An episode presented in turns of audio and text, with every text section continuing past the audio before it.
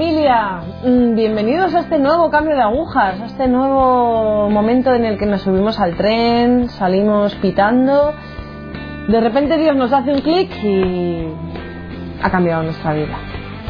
O Dios estaba ahí y no lo veíamos, o ya me entendéis, ya me conocéis mucho.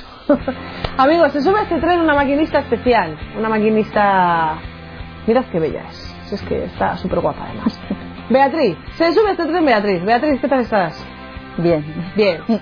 Bien, me alegro.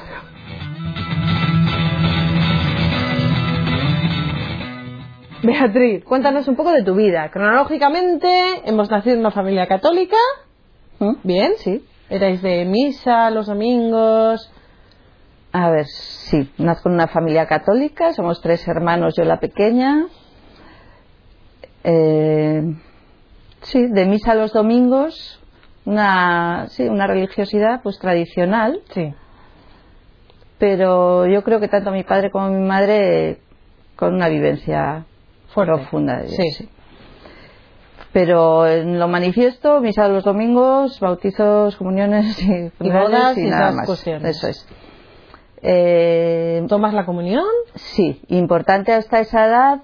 Voy hasta los 14 años a un colegio de monjas Ajá. Maravillosas que marcaron mucho, marcaron mucho mi vida y mi experiencia de, de fe. Y a los 14 años, pues se acaba el cole en octavo, paso al instituto, Sí. me quedo sin el soporte que eran para mí mis monjitas, Sí. y con dificultades en casa, tampoco tenía mucho soporte en mi familia. Así que poco a poco me empiezo a alejar, a alejar de Dios, a alejar de Dios, ya no me acuerdo de él.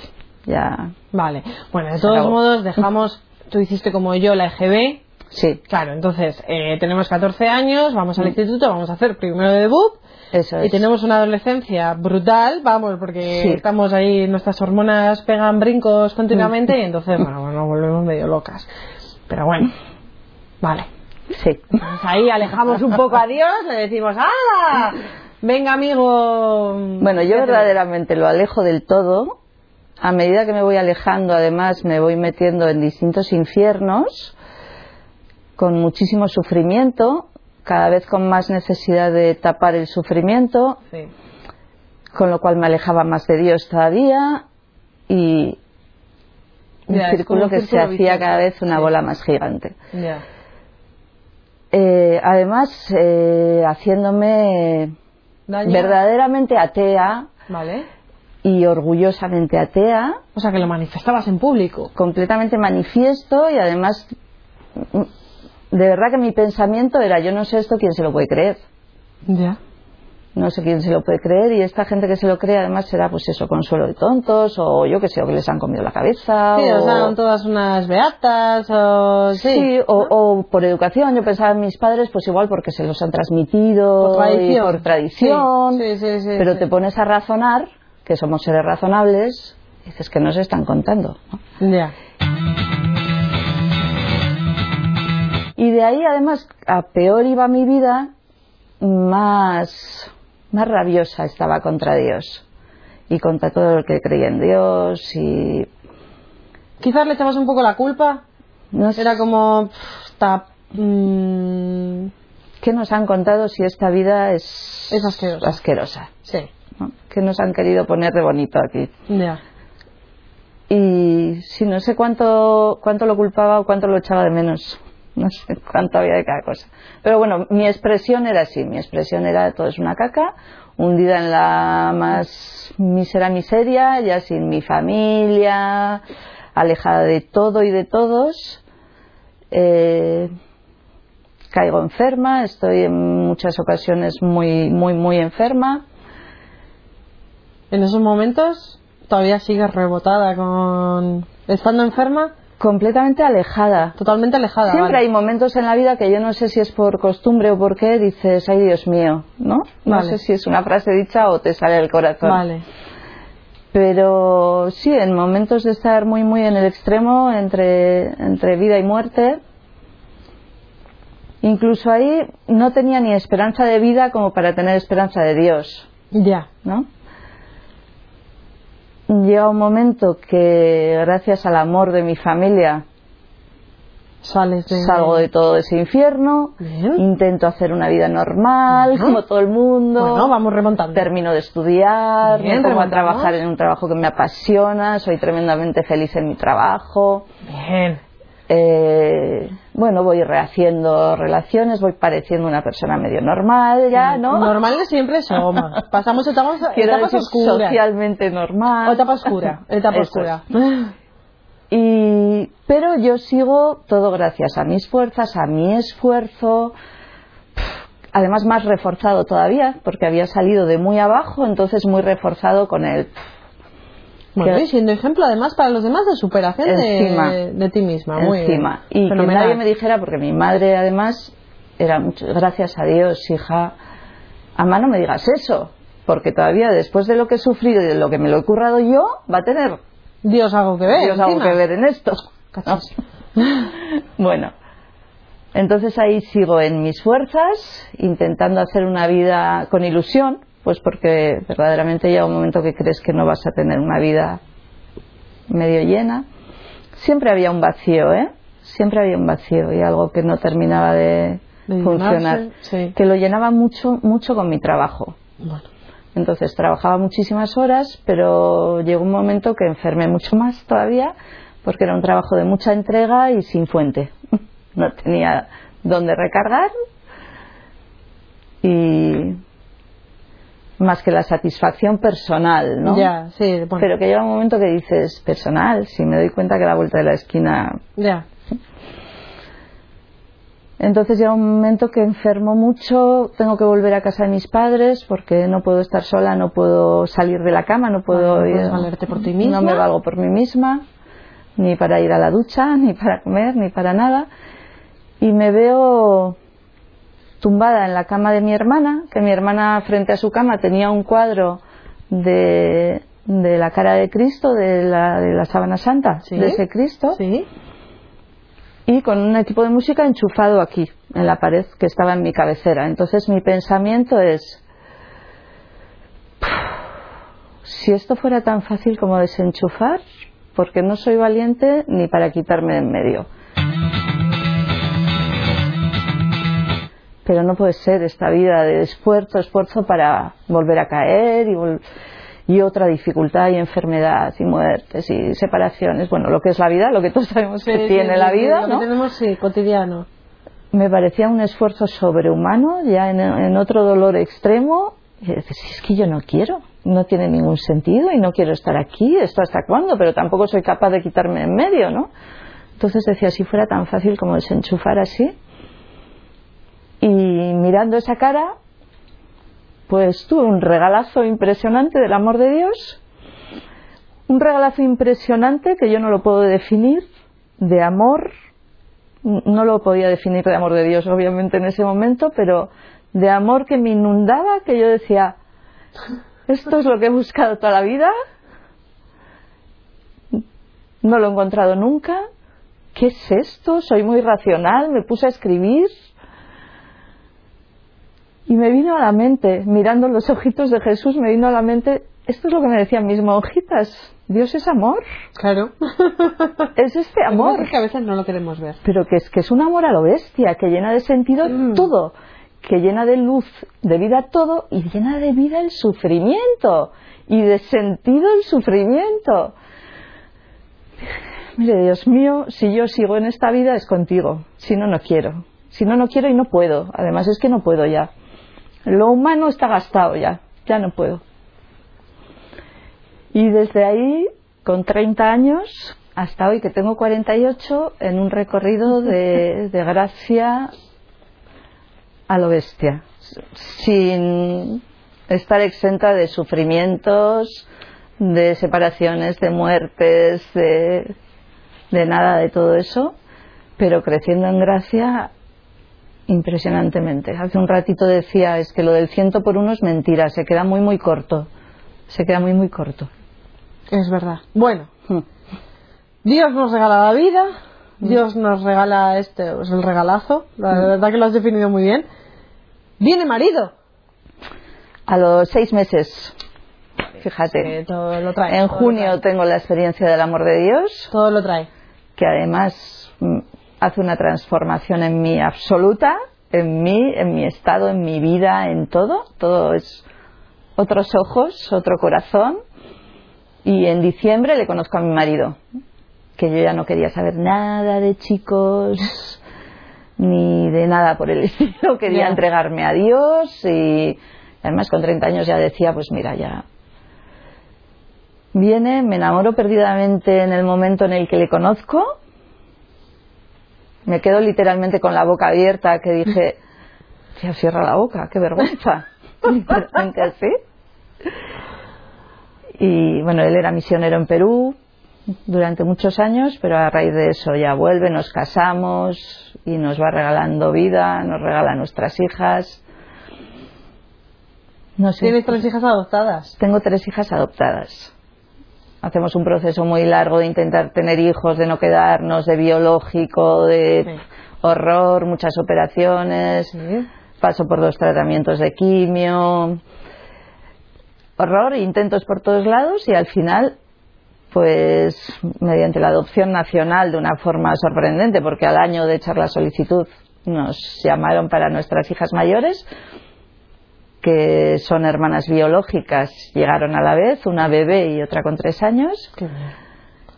Son una bendición.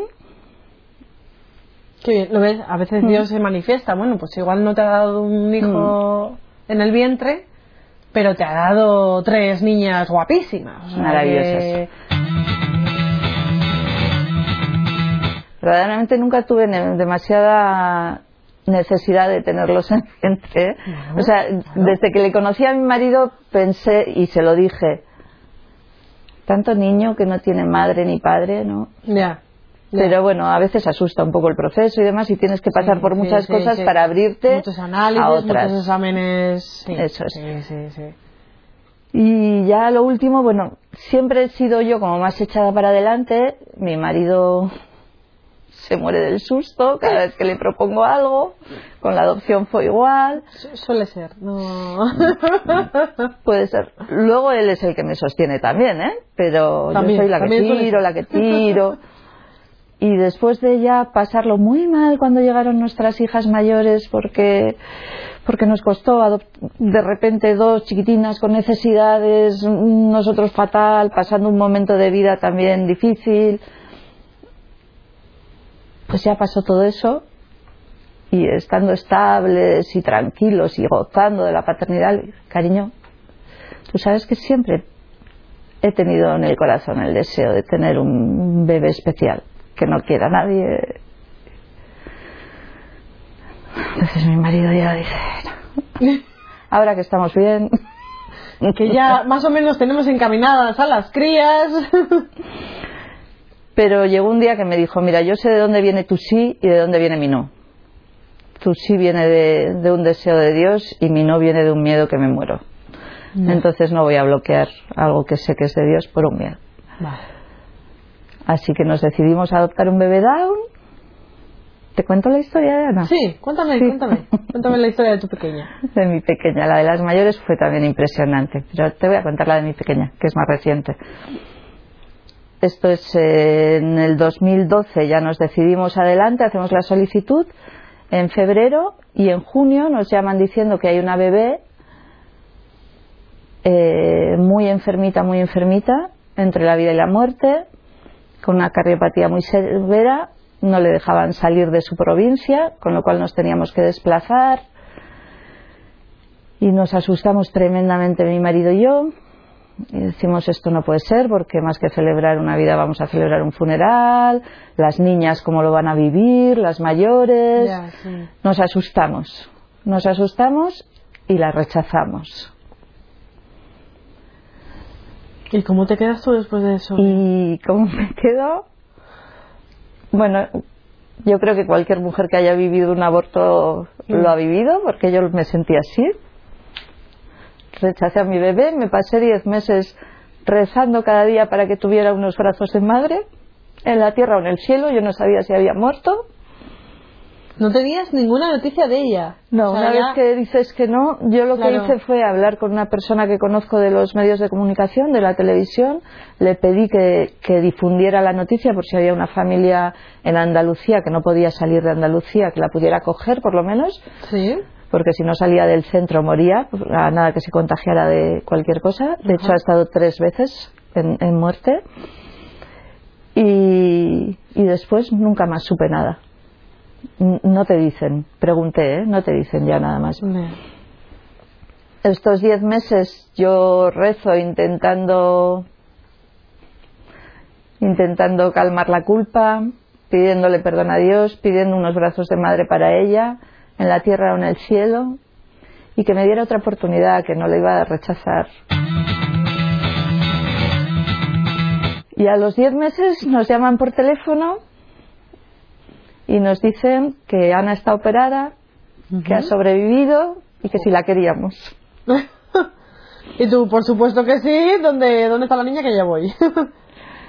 Me querían dar datos, que no me dais ningún dato, que es mi hija, que lo que quiero es ir a buscarla ya. Pregunté su nombre porque no me acordaba. Y cuando me dijeron el nombre, fui a buscar en internet qué significaba. Y su significado era la que perdona, más allá de la- del perdón humano. Compasión y misericordia. Y ya me deshice del todo. Y así ha llegado nuestra hija pequeña a nuestra vida. Nos fuimos a Sevilla a buscarla, que la habían operado allá. Y verdaderamente es una bendición más en nuestra vida. Verdaderamente nos llena de bendiciones Dios cada día. Yo creo que no, no, no hay palabras para expresar. No, además es una niña que está súper bien. Está súper bien. Es súper alegre. es buen, es fácil, nos hace la vida fácil ¿Y con las desde el hermanas? principio. Bien. La segunda lo ha pasado muy mal, Bueno, vamos a ver, muy pero mal, cómo lo pasan los pobres. pero ya, yo creo que ya le está dando la vuelta, ya le está dando la vuelta y la adoran, la adoran, sí. la adoran. Y ella, vamos, es ver a sus hermanas y una sonrisa hasta aquí. Y al año que viene encima empieza ya el cole, Ya con empieza otros el cole. niños, con sus amigos, sus compañeros. Da un poquito pena, no te creas. Ay, ay, ay, hija mía, ya. Sí, sí, la verdad que sí. Pero no, no. Pero no, eso es estupendo, porque empieza la niña a socializarse fuera de casa y Sí. ojo, ya verás que ya verás. Qué regalazo, ¿eh? Qué Y así uno de detrás de otro. Sí, Uno detrás de otro, sería así. Qué testimonio, ¿eh, Bea? ¿Qué regalos? ¿Qué regalo? Sí, Ciertamente, además, no sintiéndome nada digna. Yo cuando dicen, si tú abres tu corazón, yo no he abierto nada, no he puesto nada de mí misma, se ha regalado a la bestia, se ha desparramado. A veces hay que dejarse hacer. O sea, Yo es que creo que ni me he dejado, que se lo he puesto súper difícil, de verdad. Bueno, vamos a Pero ver, tú eres un ha de barro que se... Uy, barro para arriba, barro para abajo, barro para arriba, Y sigo, ¿eh? y sigo. barro para abajo y ya está. Pues ahora barro, bueno, pues se va haciendo. Mm. Dios va haciendo. Dios va haciendo. La hermana de Glenda tiene una canción muy buena que es Tú eres mi alfarero y yo creo que, pues eso, barro para arriba, barro para abajo y al final el alfarero nos modela. Y nos da regalos, nos los va dando, buah, sin parar además, sin parar. Una vida de regalos, verdaderamente, desde que vivo en él y con él, una vida de regalos. Y vuelvo a decir, no exenta de ningún tipo de sufrimientos, porque creo que es que no, no me voy librando de casi nada. No, pero es que tampoco sería una vida Pero verdaderamente la cruz es otra, ¿eh? Sí. Es otra. Eh, Sobre todo por el sentido. Sobre todo por estar llena de sentido. En el amor de Dios tiene sentido la cruz. Si no, Pero yo no sé dónde le ven el chiste a esta vida. Yo no se la he encontrado No. fuera de Dios. No le he encontrado ni medio chiste.